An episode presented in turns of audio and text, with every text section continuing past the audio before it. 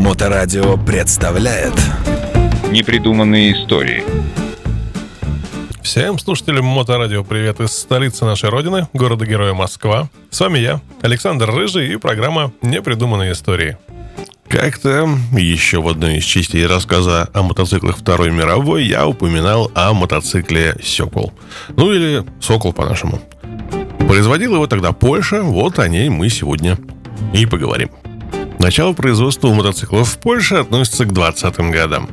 В этот период был создан ряд экспериментальных прототипов, конструкторы которых пытались отразить в своих моделях многие оригинальные решения, применявшиеся на мотоциклах известных фирм. Однако дальше опытных образцов дело, увы, не шло. Первым серийным двухколесным транспортным средством польского производства стал мотоцикл CVS M55, опытные образцы которого вышли из ворот объединения государственных инженерных заводов Варшавы в 1929 году. Всеми работами руководил поручик-инженер Болеслав Фуксевич, получивший задание спроектировать и построить мотоцикл по образцу американских машин – Конструктор был поставлен в очень жесткие рамки технического задания, ибо ему было приказано обмерить соответствующие узлы и агрегаты нескольких моделей различных марок. В Америке, напомним, в 20-е годы существовало более полудюжины изготовителей мотоциклов. Предпочтение было изначально отдано традиционной американской компоновке с центральным размещением V-образного двухцилиндрового двигателя с поперечным коленвалом. В том же году 50 мотоциклов с коляской серии C0 э, начали эксплуатироваться в реальных дорожных условиях. Сразу выявилось множество недостатков, появление которых было обусловлено тем, что при подготовке производства не производилось никаких технологических исследований. Сами понимаете, неправильно подобранная марка стали может свести на нет все усилия конструкторов. В числе прочего были отмечены такие дефекты, как обрыв пружин передней вилки, выбивание сидел клапанов, большая выработка поверхностей и кулачков газораспределения – Нередко водители травмировали правую ногу из-за неправильно размещенного между мотоциклом и коляской рычага кикстартера. Все эти недочеты сгустили туч над мотоциклом, тем более, что основным заказчиком изначально выступало войско польское. Помните воинский чин конструктора? Военпреды составляли длиннющие рекламации, на предприятии всерьез задумывались, имеет ли смысл продолжать выпуск двухколесной техники или лучше не только прекратить его, но даже отозвать для разборки и утилизации сделанные 50 единиц. Однако возобладал здравый смысл и недостатки было решено устранить. А производство 55-х, как ни странно, продолжить. Анализ поломок и поиск способов их устранения был поручен инженеру Станиславу Малендовичу, имевшему, несмотря на молодость, большой практический опыт не только в Отечестве, но и за его пределами. Модернизированная серия СПГ, к которой относились и выпущенные ранее, но не прошедшие доводку машины, появились в 1931 году. Часть комплектующих была импортной. Это касалось электрооборудования, шин, подшипников, регуляторов и спидометров. Все остальные узлы были собственными и производились на варшавских предприятиях. Рассмотрим чуть подробнее конструкцию мотоцикла. Согласно техническому заданию, ходовая часть выполнялась аналогично Харлеевской, в то время как конструкция двигателя была заимствована от Индиана. Двухцилиндровый, четырехтактный, V-образный нижнеклапанный мотор имел угол развала цилиндров 46 градусов, рабочий объем 945 кубиков и развивал максимальную мощность 14 лошадей при 2500 оборотов в минуту.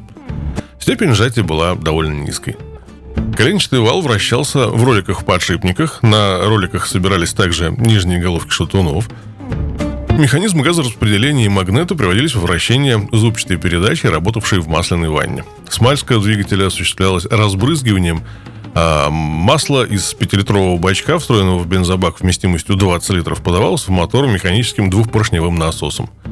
Система смазки имела также вспомогательную ручную помпу, которая была встроена непосредственно в маслобак и предназначалась для нагнетания дополнительных порций масла в тех случаях, когда двигатель работал под большой нагрузкой. Мотоциклы CVS M55 предназначались в первую очередь для оснащения танковых батальонов легким средством мобильной разведки. А так, 4-й танковый батальон, квартировавшийся в городе Брест-на-Буге, получил 7 таких машин в сентябре 1931 года. Несколько экземпляров продолжили службу вплоть до начала войны в 1939 году. Параллельно с модернизацией первенца, польская мотопромышленность на предприятии велись э, по созданию более совершенного мотоцикла. Это тоже была вариация на тему Харлея, но значительно более совершенная. Прототип появились в 1932 году, а серийное производство началось годом позже. Инженер Зигмунд Околов, возглавивший все работы, оказался перед нелегким выбором, ибо нужно было сделать все то же самое, но гораздо лучше. Главное внимание было уделено технологической проработке проекта. В результате новая модель, получившая название CVS M111, оказалась внешне похожей на своего предшественника. Следует признать, однако, что качество и тактико-технические показатели модернизированного мотоцикла были гораздо выше. Достаточно упомянуть лишь о том, что только измерение конструкции и качество изготовления газораспределительного механизма принесло существенный прирост мощности при прежнем рабочем объеме. Мотоцикл имел V-образный двигатель рабочим объемом 995 кубических сантиметров. В производстве было использовано очень мало импортных комплектующих. Цепи, карбюратор, подшипники, генератор. Остальные детали изготавливались рядом польских предприятий. При модернизации был убран ручной масляный нагнетатель и полностью переработана конструкция основного маслонасоса с механическим приводом, благодаря чему масло стало поступать под давлением к необходимым точкам. В системе зажигания появилась двухискровая высоковольтная катушка, а в системе освещения центральный переключатель цвета, поскольку на предыдущей модели водитель лишь изменял положение однонитевой лампочки, которая поднималась или опускалась с помощью тросового переключателя в зависимости от времени суток и дорожных условий. В 1936 году название мотоцикла изменили на более коммерческое. «Сокол 1000 М111». По-русски читается как «Сёкол». Ознаменовав таким образом поворот лицом гражданскому населению. Эта модель выпускалась до 1939 года, в том числе и с боковой коляской конструкции Станислава Панчакевича – Колесо коляски было взаимозаменяемым с мотоциклом, а кузов подвешен на двух полуэллиптических рессорах. Небольшая часть машин поступила в продажу и для эксплуатации в почтовой службе с коляской специальной конструкции, однако основным потребителем всей массы выпущенных М111 оставалось войско польское. Тяжелые стеколы использовались в качестве связной и разведывательно-дозорной техники. Также как передвижные огневые точки. Оснащались они при этом пулеметами различного калибра. Для улучшения проходимости на бездорожье была создана небольшая партия мотоциклов с приводом на колесо коляски, которые получили обозначение М121. После развернувшегося производства тяжелых мотоциклов в Объединенном конструкторском бюро был образован мотоциклетный отдел.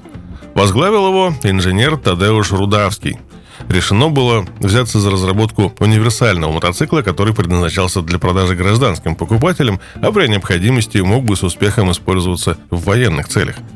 В качестве прототипа был выбран мотоцикл БСА с нижнеклапанным 600-кубовым двигателем. Примечательно, что такое же решение приняли и в СССР, где упомянутый мотоцикл стал образом для создания ТИС АМ-600. Первая партия мотоциклов, названных Сокол 600 РТ, что означало Рудавский туристический, а, появилась в продаже во второй половине 1935 года. Но об этом и последующих достижениях польских мотоконструкторов я расскажу вам уже в следующем выпуске. А на сегодня это все. Я традиционно с удовольствием напоминаю, что все выпуски программ этой серии можно слушать в подкастах радиостанции в любое удобное для вас время. А с вами были непридуманные истории Александр Рыжий и Мотоклуб Хост. До встречи через неделю. Непридуманные истории. На Моторадио.